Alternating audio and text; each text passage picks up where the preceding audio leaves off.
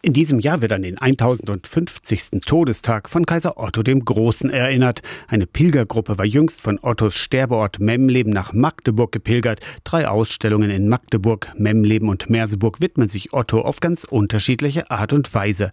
Weltliche Macht und Glaube gehörten eng zusammen damals, erklärt die Theologin und Autorin Barbara Stühlmeier. Ein Kaiser, der im Mittelalter nicht nach den Geboten äh, Jesu Christi lebte, hatte tatsächlich ein Problem. Christlicher Glaube war die ganz selbstverständliche selbstverständliche Lebensform. Das Leben nach dem Beispiel Jesu Christi war einfach das Referenzsystem, das Muster, nach dem man gelebt hat.